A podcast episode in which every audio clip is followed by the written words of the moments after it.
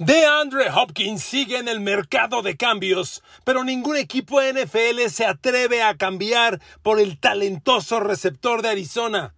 ¿Qué pasa que nadie se atreve a adquirir a un jugador cuyos números han sido siempre elite?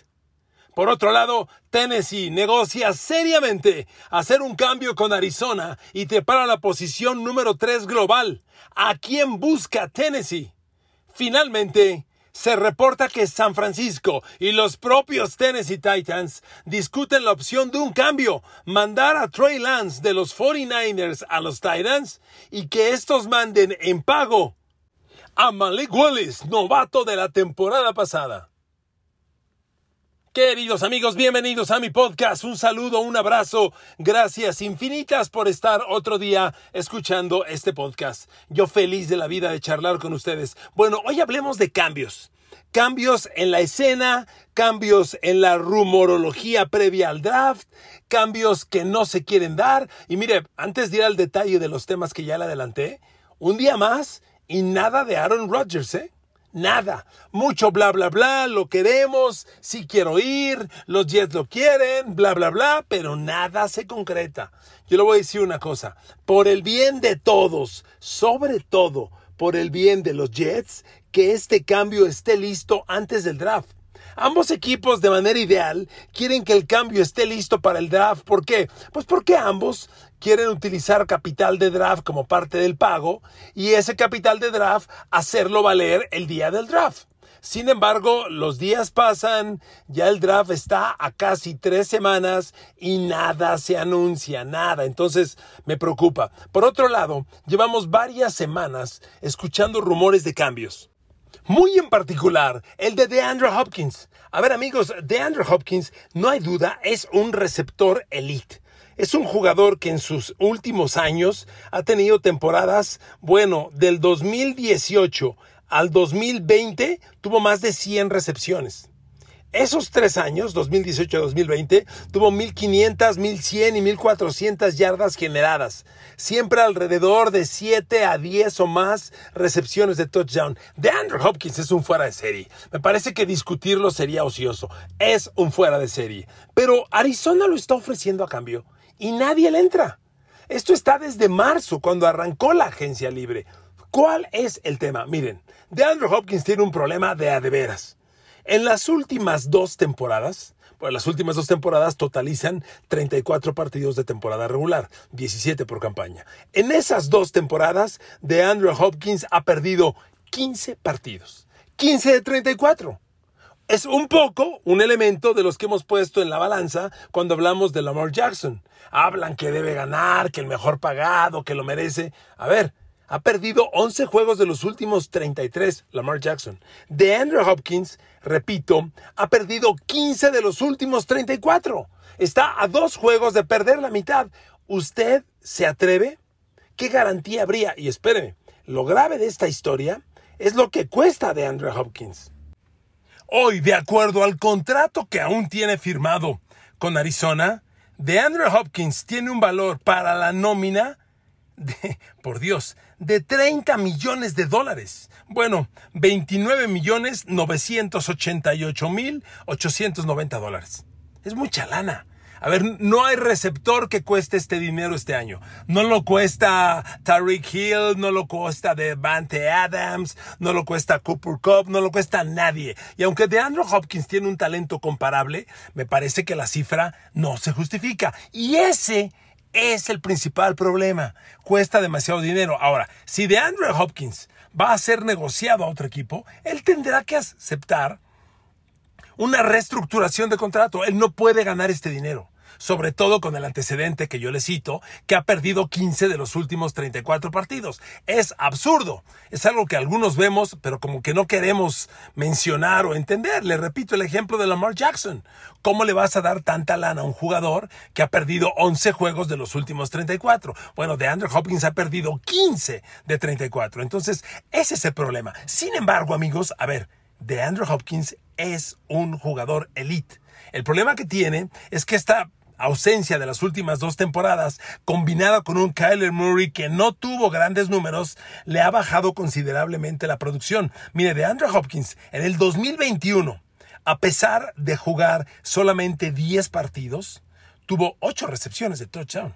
¡Hey! Es una cifra muy buena, muy interesante, sorprendente yo diría. Entonces, esa cifra sí te hace pensarlo un par de veces. Y la temporada pasada sí fue un desastre, porque solo jugó nueve partidos, y cuando él regresó, Kyler Murray al poco tiempo se lesionó y ni uno ni otro funcionaron y terminó de Andrew Hopkins con solo tres recepciones de touchdown, 700 yardas, una producción lejana de lo que él puede hacer. Ahora, la pregunta es, ¿de Andrew Hopkins jugará los 17 partidos? Ay, espérenme, falta un punto que debo comentarle. las ausencias en las últimas dos temporadas no son por lesión, han sido suspensiones. Suspensiones por indisciplina, por doping. Y cuando un jugador se dopa y la NFL te atrapa, te sanciona. Entonces, aquí no hay, el, digo, el tema de lesiones, si bien se puede cuestionar, pues es una parte del juego, pero una suspensión por doparte, irresponsable. Entonces, da la impresión, amigos, de que incluso Arizona va a tomar la decisión de darlo de baja. Y miren, Arizona no tiene otra que deshacerse de Andrew Hopkins. Si ya lo ofreció a cambio y nadie le entra, tendrá que darlo de baja, porque Arizona no tiene otro camino a menos que quiera absorber estos 30 millones de dólares en sueldo, lo cual es un exceso, es un absurdo, es injustificable. La pregunta es, ¿quién le va a entrar? ¿Habrá cambio? ¿Cuál será el pago? ¿Aceptará de Andrew Hopkins la reestructuración de saldo? Porque miren, si, si lo llegaran a dar de baja, digo, no tengo los números exactos, pero en las estimaciones que yo veo, es que Arizona solamente salvaría 21 millones de dólares. Tendría que pagar casi 10, al revés, perdóname, al revés, al revés. Salva 10 millones de dólares y tiene que pagar 21, pero bueno, pagar 21 de pagar 30, pues ya es un ahorro. El tema es quién estructura estos contratos. Estos contratos escandalosos que, además tienen una larga duración que, se, que difícilmente se cumple, suelen comprometer a largo plazo a los equipos. Entonces, no les sorprenda si en cualquier momento Arizona da de baja a DeAndre Hopkins. Y entonces DeAndre Hopkins se convierte en un agente libre que espera un nuevo equipo y un nuevo contrato. Y entonces sí, podría ser eh, diferente, podría ser atractivo, porque un contrato nuevo con DeAndre Hopkins, si Arizona lo da de baja, no es que el contrato que tiene ahora desaparezca, te quedas con dinero pendiente que deberás pagar en los próximos años, no la totalidad, pero ese es un pago que solo tendría que hacer Arizona deshaciéndose de, Hopkins y del contrato. Y el nuevo equipo haría un nuevo contrato con nuevas condiciones. Y a ver, de Andrew Hopkins con los antecedentes citados, difícilmente costará más de 10, 12 millones de dólares por año, eh, que sigue siendo muy buena lana, pero ya es una cifra más manejable. Y ahí está el talento. El talento está ahí. No hay duda. Se rumoraba que si lo querían los Pats, que si lo querían los Cowboys. Mire, Dallas ahora que adquirió a Brandon Cooks, no hay manera. Pero Nueva Inglaterra sigue buscando un receptor y que de Andrew Hopkins esté disponible, mm, me parece, me suena atractivo. Entonces, es un nombre del que hay que estar pendientes. De Andrew Hopkins muy pronto puede ser agente libre, puede causar baja, ser despedido de los Arizona Cardinals, convertirse en agente libre y entonces sí, ser una pieza interesante. Si esto pasa, hoy vía cambio, nadie le entra. Si Arizona lo da de baja, absorbe el resto del contrato o lo que quede de este y de Andrew Hopkins está disponible en un nuevo contrato, ahí sí le aseguro que se forman varios, ¿eh? Yo le aseguro que no menos de tres equipos dirían, mmm, me interesa, me interesa. Claro, hay muchos equipos ausentes de un playmaker. Eso es de Andrew Hopkins, ¿de acuerdo? Bueno, ahí le dejo ese nombre. Otro tema que me llama la atención. Corrió muy fuerte la versión ayer de que Tennessee negocia un cambio con San Francisco podría ser Trey Lance a Tennessee y Malik Willis a San Francisco. Si este cambio se da, wow, qué nota, ¿eh? Qué nota. Y es que miren, yo les he dicho varias veces, el tema de Trey Lance en San Francisco tiene que ser una enorme interrogación. ¿Quién apuesta por este muchacho que lleva dos años en la NFL, dos años perdidos al 80-85% por lesiones, exhibiendo no durabilidad y que además solo jugó un año de colegial. Un año de colegial. A ver, por favor, es muy difícil tomar el riesgo, pensar que es un coreback elite, que, y más San Francisco que tiene un equipo de Super Bowl. Se lo das a este coreback, les he sacado las cuentas.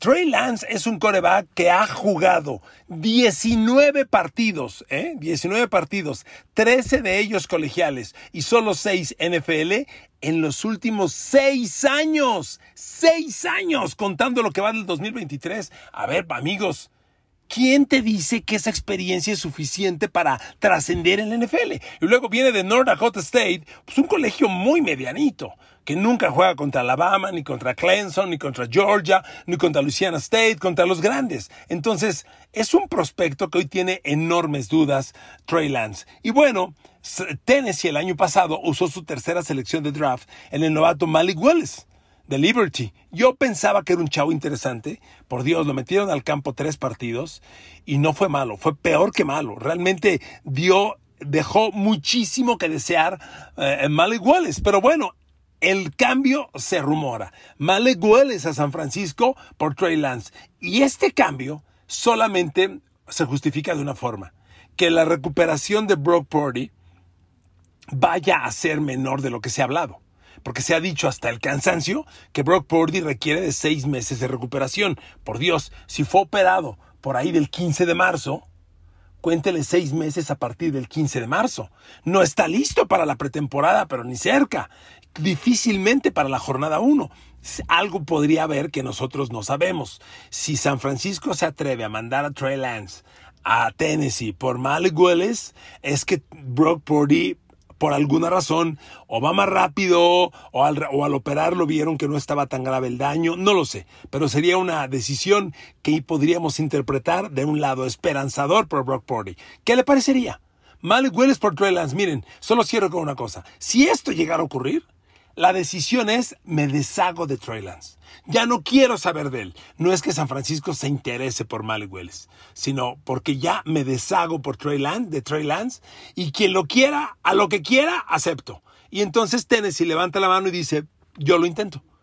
Con un Malik Willis que ya demostró que no sirve para gran cosa o que al menos hay que trabajarlo mucho. Entonces, suena interesante la probabilidad de cambio, yo no la descarto y le doy esas lecturas de ambos lados que ahí la dejo a su consideración. Y sobre los propios Tennessee Titans, ah, perdóneme, de Arizona nada más quiero comentar una cosa. Surgió en las últimas horas el tema de que hay una acusación contra el dueño de los Cardinals, Bill Bedwell. Se se le acusa de hacer trampa. Casi nada, ¿verdad? Cualquier cosa. Resulta que su gerente general estaba suspendido y le pidió a sus trabajadores utilizar líneas telefónicas medio piratas para hablar con él, aunque estuviera despedido, y pedirle decisiones durante el periodo de la suspensión, lo cual es una trampa. Y esta acusación la hace Terry McDonough, McDonough que fue el, el vicepresidente de Arizona en esos tiempos. Entonces, es una acusación muy seria, no entro en más detalles, he leído lo que dicen los, las informaciones periodísticas al momento, pero es una acusación muy seria. Arizona trae broncas severas. Su coreback Carler Murray le pagaron 45 millones por año, se lesionó y no juega hasta septiembre, octubre próximos, tal vez más. Es un problema serio, no tienes coreback. Y bueno, ahora sí regresando a lo que era la nota, Arizona tiene la tercera selección global del draft, ¿ok? La tercera selección global de Arizona es una selección pues bien interesante, porque recluta primero a, Carolina, luego Houston y luego Arizona. Son el 1, 2 y 3. Pero los Tennessee Titans tienen la posición 11. Si Tennessee quiere subir de la posición 11 a la 3, déjeme decir una cosa, el pago es muy oneroso. Ahorita le doy detalles. Pero, ¿qué implicaría esto para Tennessee? La única razón para hacer este cambio es ir por un coreback. A ver, yo les he dicho en otras ocasiones que a mí Ryan Tannehill no me deja ninguna expectativa de éxito. A mí Ryan Tannehill no me parece un coreback elite. Me parece que Tennessee tiene un equipo respetablemente competitivo y que ha perdido el tiempo con un Ryan Tannehill que nunca va a ganar nada grande. Si Tennessee rumora este cambio, es que algo quiere. Pero me refiero al coreback. Y todo apunta que este draft es un draft de cuatro corebacks en primera, primera ronda. O al menos cuatro corebacks elite y un quinto que va más, más abajo. A ver, los cuatro elites los hemos, los hemos citado ya. Bryce Young de Alabama, CJ Stroud de Ohio State, Will Levis de Kentucky y Anthony Richardson de Florida. Estos son los cuatro mejores corebacks. Si Tennessee quiere trepar a la posición 3, al momento todo apunta. Los corebacks Bryce Young y CJ Stroud van a hacer selecciones 1 y 2 en el orden que usted quiera, uno y dos o dos y uno. Ellos dos, todo apunta, van a ser los primeros dos reclutados. Que Tennessee trepe a la posición 3, tendríamos que pensar necesariamente en Will Levis de Kentucky o Anthony Richardson de Florida. De, los dos corebacks les hablaba yo, le hablaba yo el pasado, el pasado viernes que le hice un podcast, perdón, el pasado lunes, le decía, son corebacks, eh, como todos, que traen argumentos de éxito, pero también traen dudas. De Anthony Richardson solo lleva una temporada como titular, lo que le acabo de decir de Trey Lance en, en, San Francisco, ex de North Dakota. ¿Cómo puedes jugar 12 partidos y pensar que ya estás listo para la NFL? Anthony Richardson tuvo un gran combine. En la evaluación del draft de febrero, lució espectacular el chavo, pero solo jugó una temporada. La mayoría de los analistas dicen, este chavo requiere trabajo, requiere tiempo. Anthony Richardson. Will Levis es un coreback que ya, por consenso general, tiene el brazo más potente de todos los novatos corebacks, pero es un cuate que lanzó muchas intercepciones en sus últimas dos temporadas colegiales. Lanzó 16 en total. Pero Kentucky es un equipo, es un programa con muchas debilidades. No es lo mismo ser coreback de Alabama como Bryce Young, que tienes una línea ofensiva con dos o tres prospectos de draft, dos receptores abiertos de draft, un corredor de draft, defensiva de draft, lo tienes todo, a jugar en Kentucky, donde a lo mejor hay un prospecto de draft en todo el equipo que podría ser el propio Will Levis. Entonces, todo lo mal que jugó Will Levis la temporada pasada, quarterback de Kentucky, podría justificarse, no todo, algo de ello, con que era un mal equipo. Vamos a ver si eso aplica. Pero entonces, ¿a quién quiere Tennessee? ¿A quién de los dos? Porque, a ver, yo, yo no apostaría a que Tennessee se mueva al 3 global para ir por un defensivo. O sea, a ver, esa no la compro sabiendo que tiene a Ryan Tannehill, perdón por reiterar, que no sirve para gran cosa, es un cuate muy mediano que le han dado tratamiento elite en Tennessee y que ha demostrado con creces no tener, no tener tamaño para ello el señor Ryan Tannehill. Y, todo apunta a que entonces este movimiento va por coreback. ¿Quién sería? Déjeme decirle otra cosa. Las posiciones en el draft, en cada ronda, tienen un valor. Hay una tabla que se llama Value Chart, tabla de valores del draft. Cada posición tiene un valor en puntos. Por ejemplo, Carolina, que tiene la primera selección global, esa selección en puntos para entender cambios vale 3.000 puntos.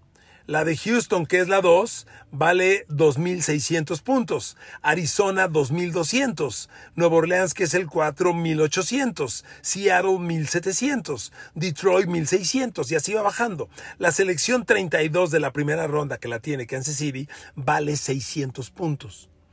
¿Por qué le digo esto? Tennessee, que está promoviendo este cambio, según los rumores, tiene la undécima selección global de la primera ronda, la 11. Esa selección, de acuerdo al, al value chart del draft, esa selección vale 1.250 puntos. Y la que quiere, que es la 3 global de Arizona, vale 2.200. Entonces, ¿qué, ¿cuál es el proceso? Suma los puntos para llegar a ese valor. Si Arizona tienes una selección que vale 2.200, ok, Tennessee le dice, te doy mi primera que vale 1.250 y todavía me faltan 950 puntos. Tennessee, su segunda selección de draft en la ronda 2, esa selección vale 480. Si sumas 480 a 1250, te da 1730. ¿Ok? Ya se acerca, aunque no da los 2200 puntos de Arizona. ¿Qué te estoy diciendo?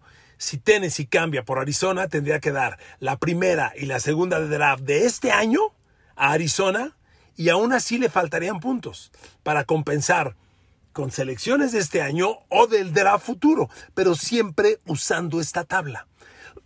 es con esta tabla, draft value chart con la que se hacen los cambios. Por eso sabes tú cuánto vale una primera o una segunda selección. Porque usted sabe, cada selección vale no por la, bueno, por la ronda que esté, pero por la posición en la ronda.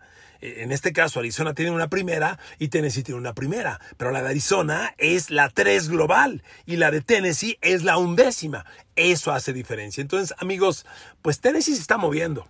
Sea que quiere el cambio por Trey Lance, que le digo, sonó muy fuerte, o sea que quiere trepar este movimiento. Ahora, es una cosa u otra. Yo siento que si Arizona se arriesga por Trey Lance, esa es su apuesta de coreback y no le va a buscar más. Si no se da, entonces veo esta otra decisión eh, buscando a uno de los grandes corebacks. Solo veo eso. Pero amigos, nunca sabes, ¿eh? Mire, cuando, Aris, cuando Buffalo adquirió a Josh Allen, hizo dos cambios. Buffalo era 28 del draft. Hizo primero un cambio para moverse por ahí de la posición 13 y de la posición 13 hizo un segundo cambio para moverse a la posición 6, que fue donde reclutó a Josh Allen. Kansas City, cuando reclutó a Patrick Mahomes, también hizo un cambio. Entonces, si tú identificaste a un prospecto elite, ve por él. Ve por él y paga lo que se tiene que pagar. Si Tennessee está pensando que Will Levis o que Anthony Richardson son elite y para ello el cambio persiguiéndolos, perfectamente válido. Ahora, que la carambola se dé y ni, ni, ni Carolina ni, ni Houston, que son uno y dos, ninguno de los dos tome a Bryce Young y a CJ Stroud o que alguno de ellos quede disponible, pues entonces se saca la lotería Tennessee y sería todo un suceso. Vamos a ver, pero amigos, son rumores que circundan en el draft. ¿Para dónde va esto? ¿Y sabe qué? Cada día se van a acelerar más. Qué bueno, porque esto le da un sabor fantástico al draft. ¿Qué opina? ¿Le gusta? ¿No le gusta? ¿Qué rumor escucha? ¿Qué más sabe? Platiquémoslo. Les mando un abrazo. Gracias infinitas por el favor de su atención.